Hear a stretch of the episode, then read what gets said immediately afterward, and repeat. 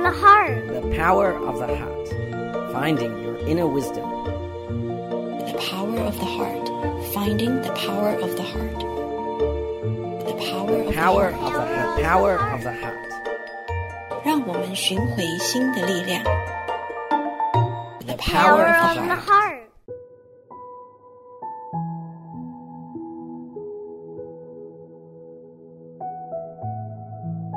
Thank you for joining us today. My name is Yuru Chao. You are tuning in to the Power of the Heart on Da'ai Radio. We'll continue listening to the very important discussion about climate change and climate solution. This is from Tzu Chi Holistic Climate Solution Summit that took place at Climate Week New York City, September 2022 at a time when the U.S. is planning a White House conference on hunger, nutrition, and health, the first conference of its kind in 50 years. The Faith and Food Coalition hopes to uplift faith community actions, suggested policies, and approaches needed to end hunger while increasing healthy eating and equity in the US by 2030. Thus, participants for one of the panel at this Holistic Climate Solution Summit share unique su- suggestions, policies, and approaches regarding the design of the national strategy to end hunger, reduce health disparities, and more. Discover more about what they talk about. Listen on to learn more. We'll hear from Miss Kelly Moltzen, convener of Interfaith Public Health Network. She focuses on making healthy choice Reverend David Powers from St. Helena Catholic Church will talk about the benefit of working together. Miss Rebecca Valdez, Communications Associate from Corbin Hill Food Project, will explain the need to come together for a solution. You can watch more news about this summit online at YouTube. Just search 慈济 360. My name is Kelly Moltzen, and I'm a convener of the Interfaith Public Health Network.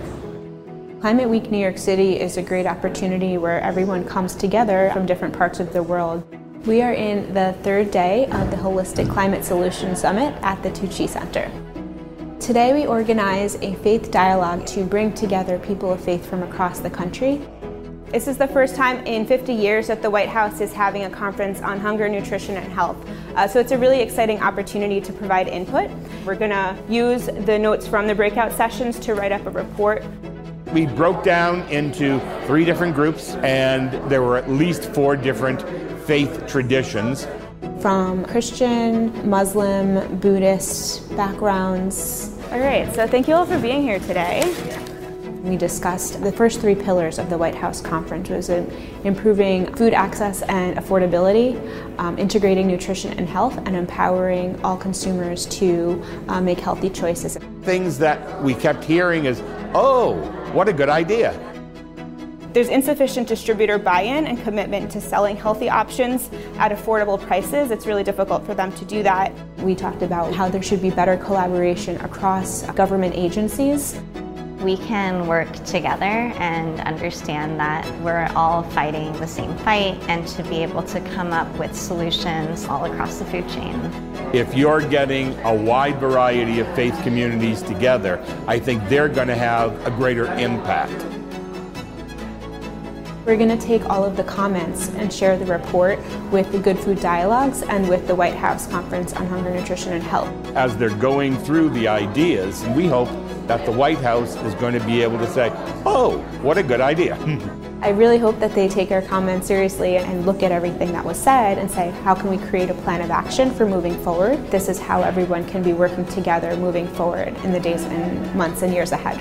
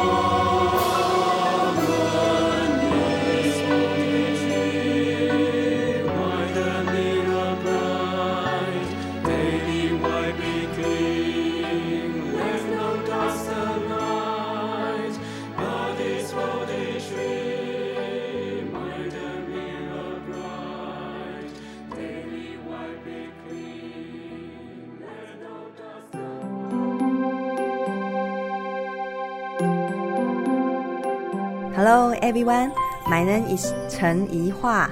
I'm from Hualien, Taiwan. My favorite Jing affirmation is one who constantly looks down on others, reveals his lack of cultivation. This teaching from Master Cheng Yen helps me to be free of ego and expand my heart. My wisdom and inspiration be with you always.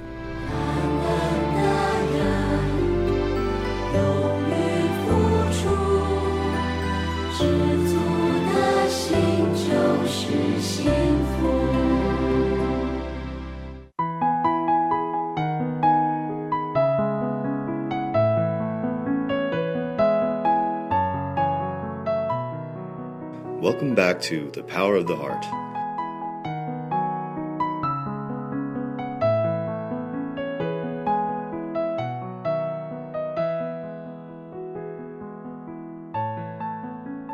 In our program today, we'll listen to reading of a book by Dharma Master Shi Yan called A Second and a Lifetime from page 202 to 206.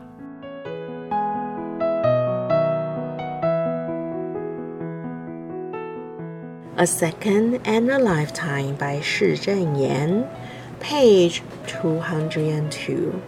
A desire for white rice. I once heard the story of a young man who was drinking in a bar and became involved in a fight in which he was slashed and stabbed with a knife multiple times. By the time he was admitted to Chi Hospital, he had already undergone 29 surgeries. Somebody asked him what he wanted to eat the most if he had the ability to eat. White rice, the man replied. This young man yearned to eat white rice but could not eat anything. During each meal, as we eat white rice, do we cherish it and show appreciation? We should know that each grain of rice is a result of a farmer's hard physical labor and mental energy. How could we not cherish each grain of rice and have gratitude? This young man was supposed to be lively and energetic, but because in his drunkenness he became involved in a fight, he wasted these precious years of his life. This regretful incident not only caused torment to this young man himself, but also brought great suffering to his parents, who loved him dearly. The deep pain his parents experienced was like that of a sharp knife cutting into their hearts. We must cherish our lives and take good care of our bodies and minds avoiding bad habits such as smoking and drinking. Furthermore, we must be filial to our parents and fulfill our roles in society with a heart of gratitude. Only a life like this will be worthwhile.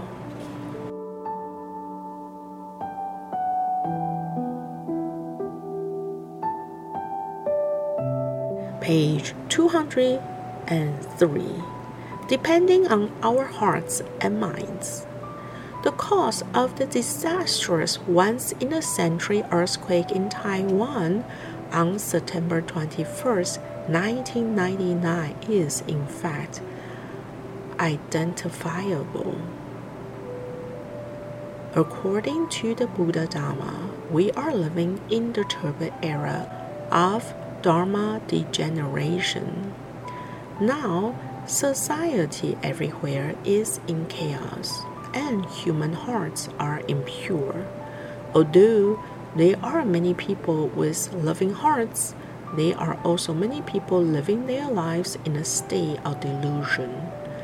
In this disastrous earthquake, many people also gain important realizations and began to further comprehend the impermanence of life. None of us expected that when we went to bed in peace, we could suddenly be jolted and woken up by an earthquake with barely any time to react. We often make plans for tomorrow, but because life is impermanent and accidents can happen at any time, we never knew which plans will come to fruition. For instance, Mount Jiujiu in Nantou used to be covered with green, luscious forests that seemed very majestic and stable. Who could have expected that this natural environment could change so quickly? Within tenths of seconds, this mountain was completely ravaged. I continued to stare at the mountain and found it inconceivable how nature could completely change in just an instant.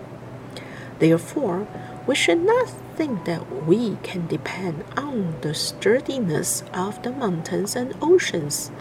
The mountains, rivers, and earth are actually not very dependable.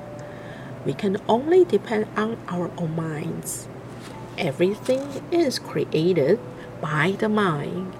Therefore, if we want to save the world, we must start it by saving human minds. The September 21st earthquake truly shocked our world and showed us the truth of impermanence. All of us can be considered survivors of a great disaster.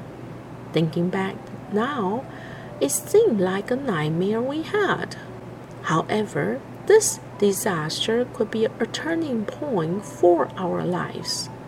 If all of us can take this as a reminder to be vigilant, eliminate our unenlightened mindsets, and grow our pure wisdom life, then we will be truly reborn.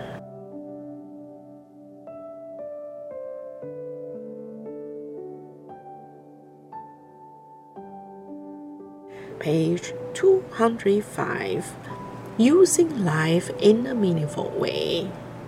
Once, when I was in Taipei, I received a call from the Tzu headquarters in Hualien. I was told that a blind man living in Kaohsiung brought a few blind people and their children to visit the headquarters on a special trip. This blind man wrote six or seven checks totaling to more than NTD 10 million as donations for Chi's construction fund. When the staff asked why he made such a generous donation, the man explained that from the time he was little, he had lived in harsh poverty. When he was three, his mother died and he was raised by his grandfather. When he was six or seven, his grandparents died. He was in poor health and had no one to take care of him. He had also contracted an eye disease, but was unable to receive treatment in time. So he became blind at the age of five or six. In this way, he spent his childhood in blindness and poverty.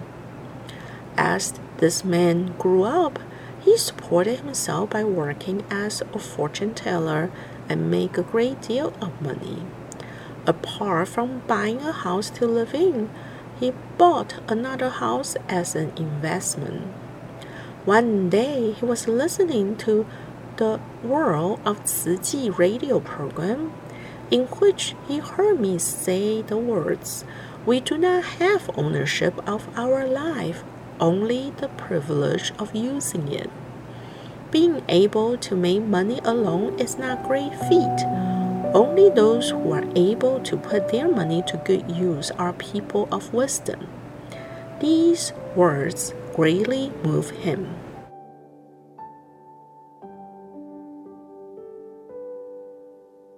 Another day, he heard me say, There are many famous doctors now but there are few doctors who dedicate themselves to doing good.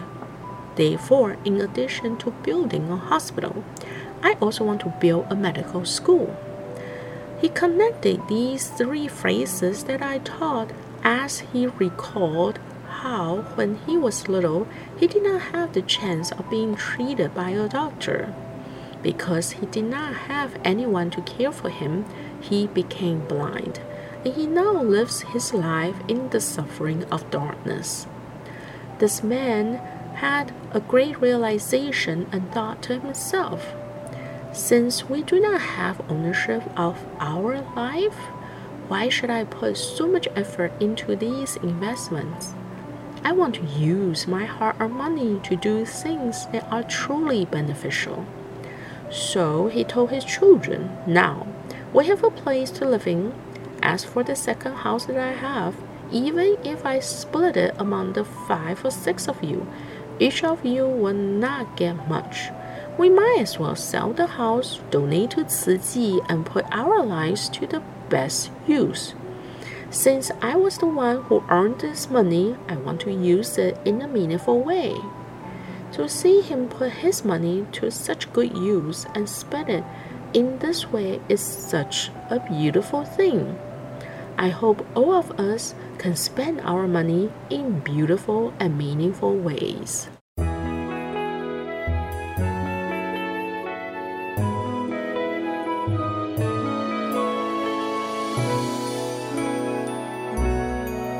Can tolerance be as vast as the sea? Can one forgive like a mother's embrace? What the land has endured has awakened everyone. The forgiveness of the earth has touched you and me. Let the golden sunshine shower the sea. Let the breeze gently blow and cleanse the blue sky. Their spirits so high, sweating under the sun. The world belongs to those who have the will. What a wonderful joy when you give selflessly. Such a beautiful smile on a no wrinkled face. They devote endlessly seeking nothing in return. Yet their old wrinkled hands put a smile on the land. Let a golden sunshine shower the sea. Let the breeze gently blow and cleanse the blue sky. Love within your heart to awaken the world, plant a seed of endless hope in our hearts. Let the golden sunshine shower the sea. Let the breeze gently blow and cleanse the blue sky. I love within your hearts to awaken the world. Plant a seed of endless hope in our hearts. Let the golden sunshine shower the sea. Let the breeze gently blow and cleanse the blue sky. While love within your heart to awaken the world. Plant a seed of endless hope in our hearts. Plant a seed of endless hope in our hearts.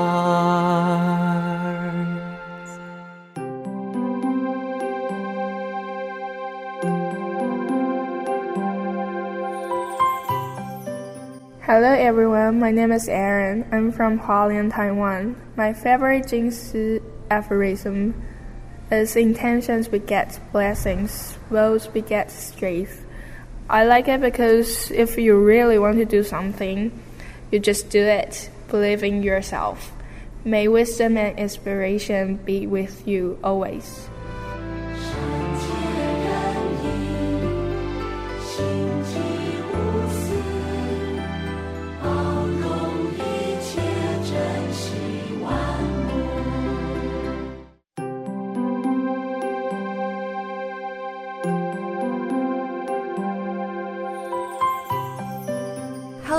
Everyone. My name is Victoria Lowe, and I'm from San Jose.